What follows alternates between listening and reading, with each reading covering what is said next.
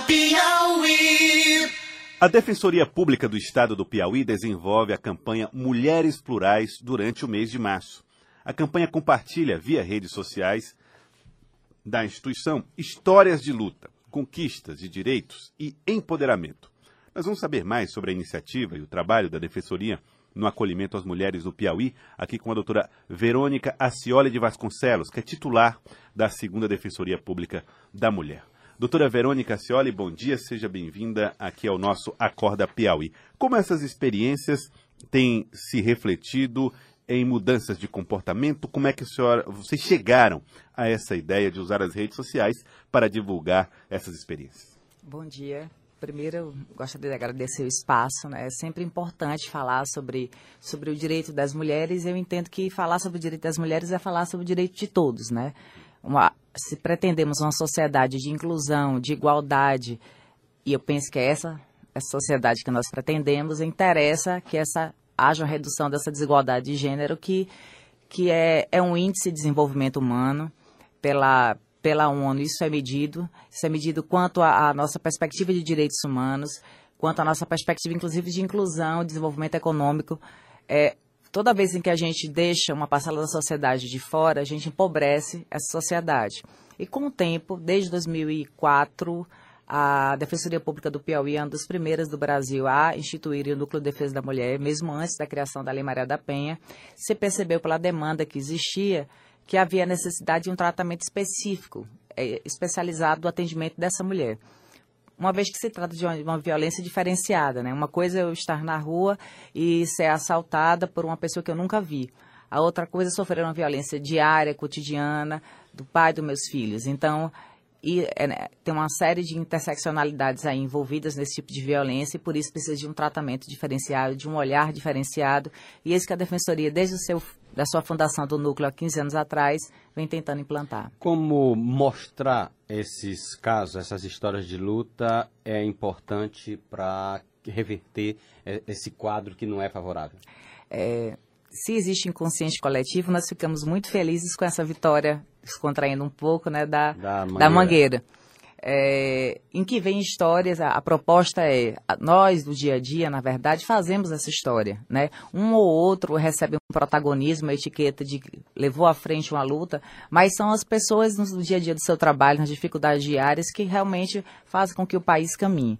E essa visibilidade dessas mulheres plurais trata disso, de mulheres de todas as cores, todas, todas, todas as etnias, perdão, todos os níveis econômicos, culturais, profissões, mas que são invisibilizadas pela história. São histórias. O Brasil tem uma história contada por, por homens, em homens de um padrão branco, de um padrão elitista. Então, mulheres, mulheres negras, mulheres pobres que foram fundamentais e que hoje a Defensoria tenta visibilizar é, o que a grande parte da população que, que vivia essa luta já conhece. A doutora Verônica Cioli de Vasconcelos, titular da segunda Defensoria Pública da Mulher. Bom, a senhora uh, é, viver sobre, sob é, o desrespeito dos, dos, direitos básicos é ruim para as mulheres. Mas às vezes rompê-lo também é doloroso, né? Uhum. E aí as pessoas às vezes preferem viver desrespeitadas do que romper, porque elas imaginam assim: ah, eu não tenho direitos mesmo.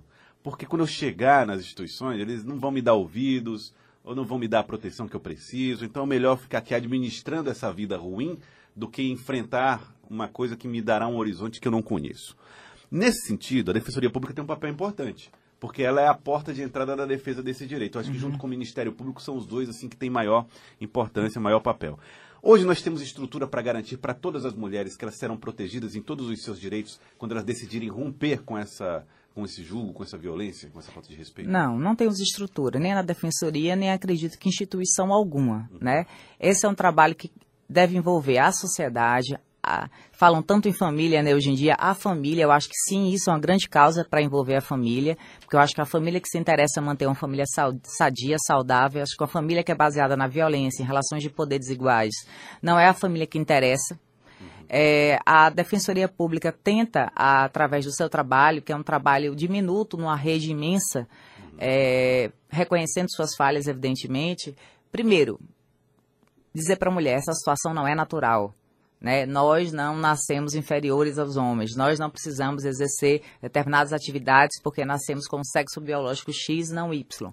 Então, tudo isso é construído culturalmente, são padrões culturais construídos e que, como a cultura é construída lentamente, também, lentamente, ela vai sendo é, desconstruída para uma cultura que eu acho que a cultura da igualdade de gênero é uma cultura de paz.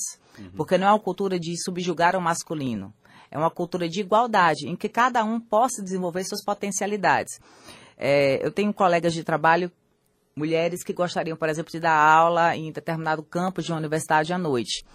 Veja bem, uma, uma mulher com uma situação econômica, cultural já bem privilegiada.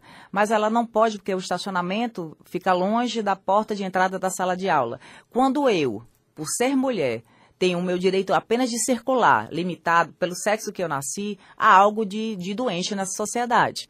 Então, se a roupa que eu visto, se o que eu falo, se o fato de eu beber ou não, aonde eu estou, me coloca mais vulnerável ou não para uma situação de violência, parece que a partir, a partir dessa perspectiva há uma desigualdade muito grande de analisar as situações. E isso é um machismo e um patriarcado estruturalizado mesmo na nossa sociedade, que compromete a visão dos homens e das mulheres. Uhum. A senhora disse assim, o que a senhora quer dizer é que as mulheres também estão com a visão embotada por esse. Eu quero dizer que a sociedade é composta por é. homens e mulheres e são, são mulheres que criam outras mulheres e outros homens. Então, se eu, é, o cego não o cego, o cego não pode não pode enxergar aquilo que não vê.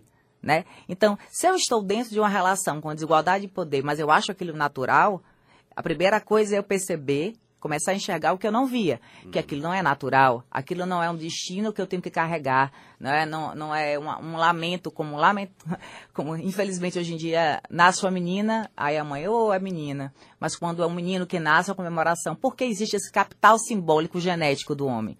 Né? Por que, que ter um menino Sim, deixa a família é mais, mais feliz? Criar. Por que, que é mais fácil? Deveria ser mais fácil, né? Então, eu acho que são dificuldades Quer diferentes. Dizer, a ideia do mais fácil é exatamente pelas adversidades que estão postas. Isso, né? porque as mulheres são mais expostas à violência, né? Porque é, existem determinadas coisas que podem acontecer com a menina que aos homens é mais difícil que aconteça. Aí a gente está falando de algo que, obviamente, foge a, a essa ação direta do Ministério Público, que é criar uma cultura, né? Criar uma cultura desde casa. É, como é que a gente vai chegar a, a, a um tipo de preocupação como essa que eu estava dizendo há pouco aqui, que começa quando você chega em casa, o homem diz para a menina, irmã ou para a mãe, me traz um copo d'água, né? Uhum. Como a gente, embora sabendo que não diz respeito a essa ação do, do Ministério da Defensoria, Defensoria Pública, Pública, mas estou falando com a mulher que a doutora Verônica Ciolo de Vasconcelos, que trabalha e tem, e tem uma visão dessa área, como a gente vai conseguir alterar a, essa cultura, a construção dessa realidade, dessa visão distinta? Primeiro, assim, hoje, hoje em dia é difícil ter perspectivas é, otimistas, mas essa eu tenho. Depois de 15 anos trabalhando especificamente com essa matéria, eu posso dizer que muita coisa mudou. E muita coisa mudou em gente que já tinha um perfil cultural, um perfil de comportamento formado. É. É. É, a Defensoria Pública, ela é um trabalho dela sim, essa educação de gênero, essa conscientização, esse trabalho junto à população, aos meios de comunicação, por isso que eu agradeço a oportunidade. É um trabalho nosso, não do 8 de março, é um trabalho de todos os dias. A gente tentar fazer esse trabalho de prevenção, porque essa desigualdade do gênero é um dos fatores mais relevantes para a violência contra a mulher. E eu acho que muitas mães, quando veem os seus filhos é, serem presos ou sofrendo a, a, a restrição de medida protetiva, de, talvez reflitam ou deveriam refletir o que, o que se comprometeu nessa educação. Né? Se aquele privilégio, de certa forma, dado dentro de casa, não pode refletir num risco a esse próprio homem na rua. Porque os homens também são limitados por esse machismo. Os homens não podem expressar é, a, as suas fragilidades, os seus sentimentos. Eles têm a obrigação hoje, muito difícil da sociedade, de se manter, de ser a, é, provedores do lar, de ter uma atitude de força. Tanto que os homens morrem é, em atos de violência mais do que as mulheres, só que morrem por situações diversas das mulheres. Então também é cobrado do homem hoje um papel de, de, de autoridade, de virilidade, de, de posse econômica difícil de manter. Então, acho que interessa a todos nós é, é que cada um desenvolva suas potencialidades, não em razão do seu sexo biológico, e sim em razão dos seus talentos naturais. Muito bem. E eu queria parabenizar a doutora Verônica Ciola de Vasconcelos, titular da Defensoria Pelo Pública. trabalho e pelo dia, né? E pelo dia, pelas duas coisas, pelo trabalho e pelo dia. E pela iniciativa de eh, divulgar através das redes sociais essas experiências bem-sucedidas. As pessoas não são iguais. Ninguém vai ser uma Marielle, né? Ninguém será eh, uma Esperança Garcia. Mas todo mundo tem que se inspirar nessas figuras para que perceba o que é capaz de fazer enquanto ser humano, enquanto mulher. Você tá uma outra mulher aqui, piauiense, que também mudou uma visão sobre isso. É, Amélia Bevilacqua. Sim, na- na- Amélia ela, Bevilacqua ela foi, citada na nossa campanha. É, foi, foi a primeira mulher a tentar chegar à Academia Brasileira de Letras, isso no início dos anos 30, exatamente naquele momento em que, por exemplo, se buscava o direito do voto para a mulher, e ela sequer conseguiu ser inscrita. A academia disse, não, a- diz lá, brasileiros, portanto, mulher nem se inscrever pode. Mas aquilo gerou um debate tão importante que décadas depois a, a Raquel de Queiroz pôde chegar lá porque começou com a Amélia Bevilacqua. É, só- se eu puder, só primeiro eu queria é, agradecer por essa caminhada ao, ao lado de dois colegas de trabalho, que sem eles é, e sem a nossa equipe do Núcleo de Defesa da Mulher seria impossível, de todos os defensores gerais, desde a doutora Norma até a doutora Ildete, que cada um à sua forma, é, vem contribuindo e permitindo a existência desse núcleo. A doutora Leia, o doutor Armando, a nossa equipe de trabalho. Isso é um trabalho conjunto. A violência contra a mulher não, não se ataca só sob o viés jurídico específico processualista. Você tem que entender, você tem que entender o ser humano e gostar de gente. E quando você fala da, da Amélia, nós éramos excluídas, por quê? Porque nós não éramos nem gente. Né? Se a gente pensar que há 50 anos atrás a nossa capacidade civil não existia, a, no- a- a nossa possibilidade de, de exprimir a nossa vontade, realizar relações jurídicas não existia, e o quanto isso ainda é recente portanto, muito ameaçado. Então é preciso sempre ratificar, reiterar nossos direitos e avançar, porque eu acho que interessa a todos. Muito obrigado, a doutora Verônica Cioli Vasconcelos. Obrigado pela participação aqui conosco Obrigada a vocês. Acorda Piauí. Foi um Muito obrigado. prazer. Bom dia. 7 horas e 55 minutos. Acorda, Pia.